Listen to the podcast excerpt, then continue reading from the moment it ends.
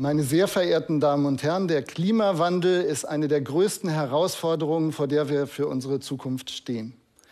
Die Klimaforscher haben uns einen ganz klaren Fahrplan gesetzt, wie wir die Emissionen reduzieren müssen. Wir müssen 2030 bereits auf die Hälfte reduziert haben, 2050 vollkommen klimaneutral leben. Damit wir also unsere nachhaltige Energieversorgung sichern können und auch unsere emissionsfreie Mobilität, müssen wir dringend technische Lösungen entwickeln. Dazu möchte ich mit meinem Team am Helmholtz-Zentrum Geesthacht und an der Helmut-Schmidt-Universität in Hamburg gerne einen Beitrag leisten. Wir entwickeln neue Materialien mit besonderen Eigenschaften und ich möchte Ihnen heute unsere Themen ein wenig näher bringen. Momentan ähm, basiert unsere gesamte Energieversorgung auf fossilen Energieträgern. Wir verbrennen Öl, Kohle, Gas und tragen damit zum Klimawandel bei, zur Erhöhung der Kohlendioxidemissionen in der Atmosphäre und bestimmen damit das Klima für die nächsten Hunderte von Jahren. Deutschland hat schon sehr viel erreicht. Wir haben sehr viel Solar- und Windenergie ausgebaut, aber wir stoßen da langsam an Grenzen.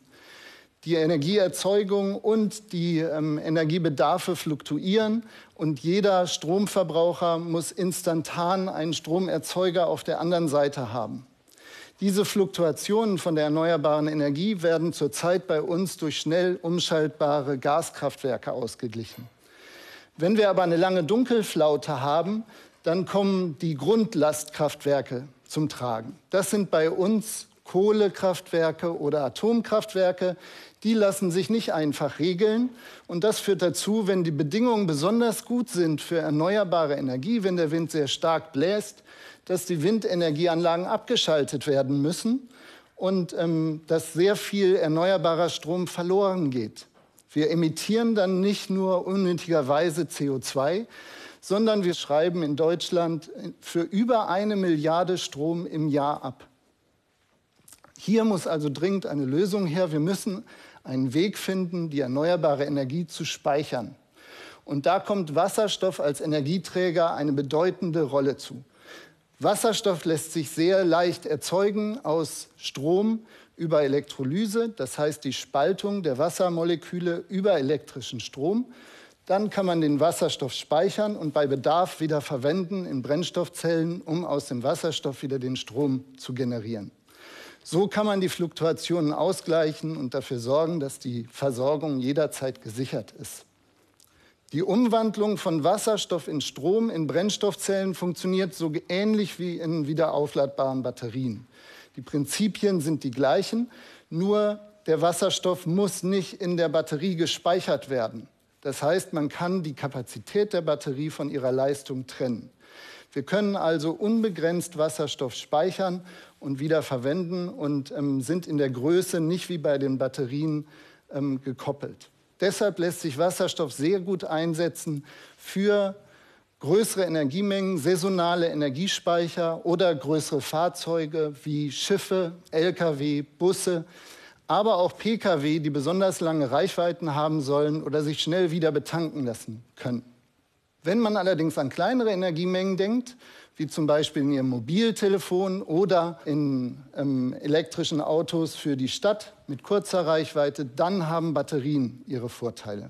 Wasserstoff hat also den Vorteil, dass er sich unabhängig herstellen, speichern und transportieren lässt. Das heißt, wir können den Wasserstoff auch in Gegenden auf unserem Planeten herstellen, wo der Wind sehr stark bläst oder wo besonders viel Sonne vorhanden ist, beispielsweise in Afrika, und dann die Energie nach Deutschland importieren.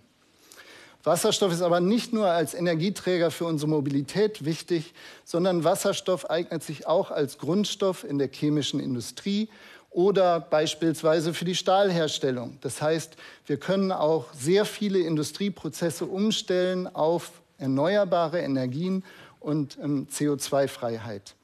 Was ist das Problem bei Wasserstoff? Die Herausforderung für Wasserstoff ist seine Speicherung. Wasserstoff ist bei Raumtemperatur ein Gas. Das Gas besteht aus zwei Atomen Wasserstoff und ähm, diese Moleküle stoßen sich gegenseitig ab.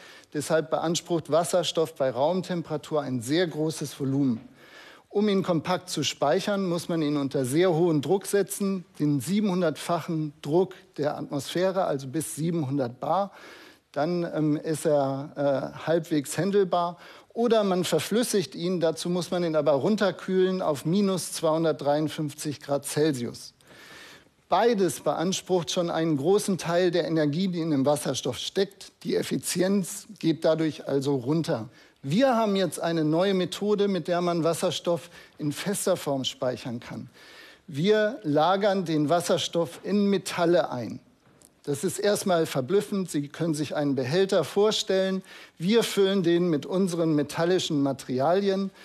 Der ist also schon voll, bieten dann den Wasserstoff ein und der Wasserstoff geht in das Metall rein, wird zwischen den Atomen eingelagert und wir können in dem gleichen Volumen doppelt so viel speichern wie in einem leeren Behälter bei 700 Bar. Also das ist eine sehr kompakte Methode und das funktioniert deshalb so gut, weil wir das Molekül, das Wasserstoffmolekül aufspalten in die Atome und die Atome dann zwischen die Metallatome eingelagert werden können.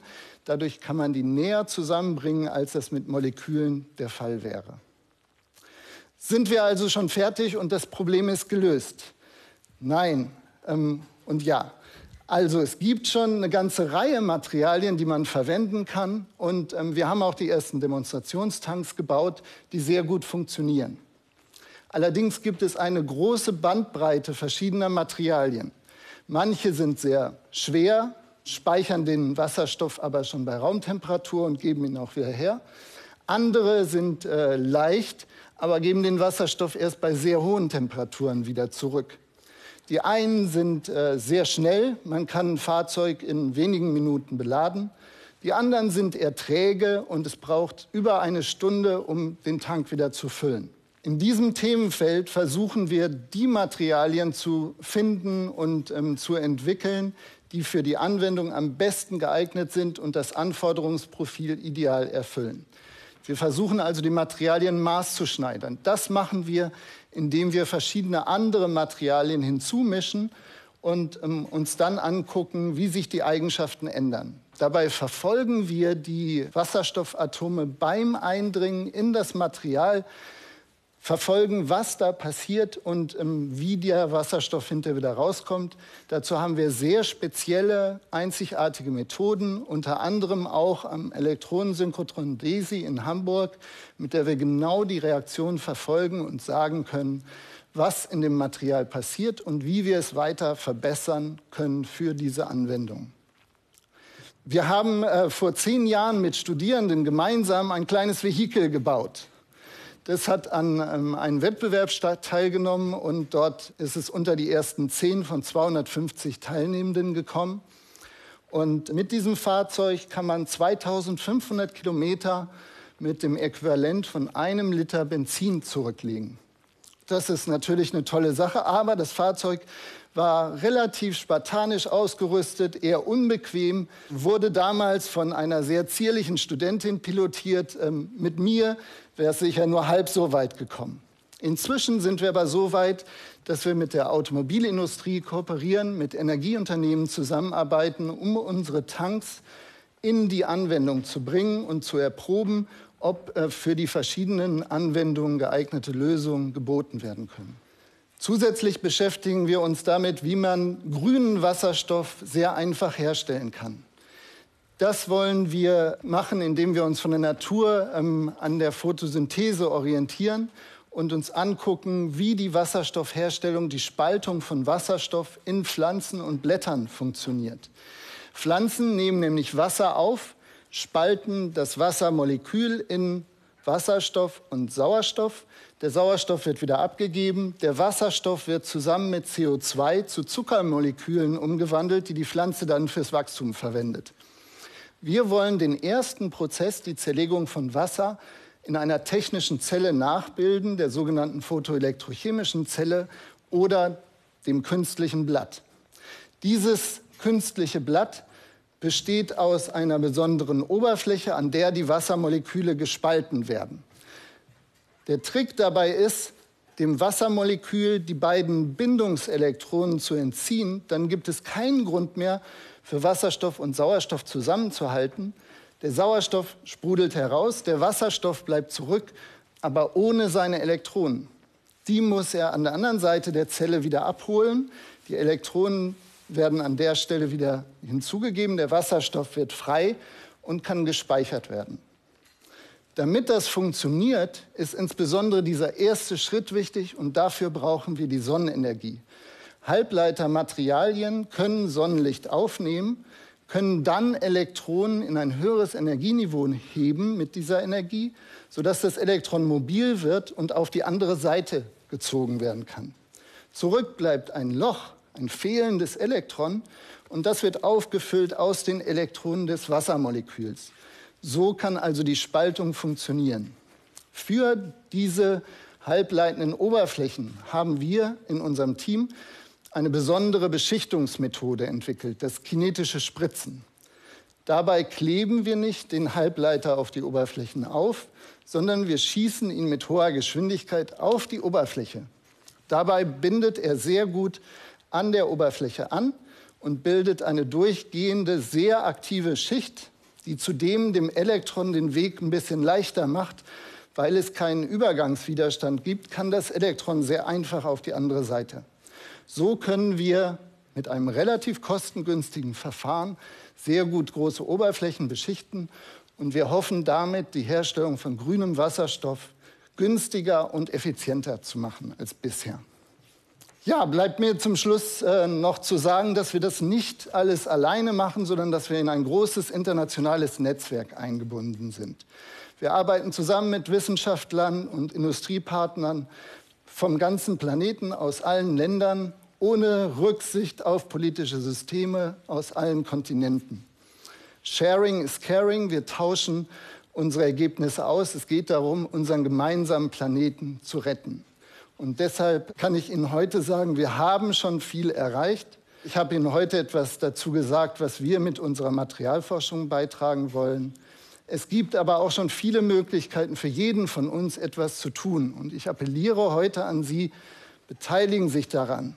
Versuchen Sie, das zu tun, was in Ihrem Bereich möglich ist, damit wir gemeinsam unseren Planeten retten können. Vielen Dank.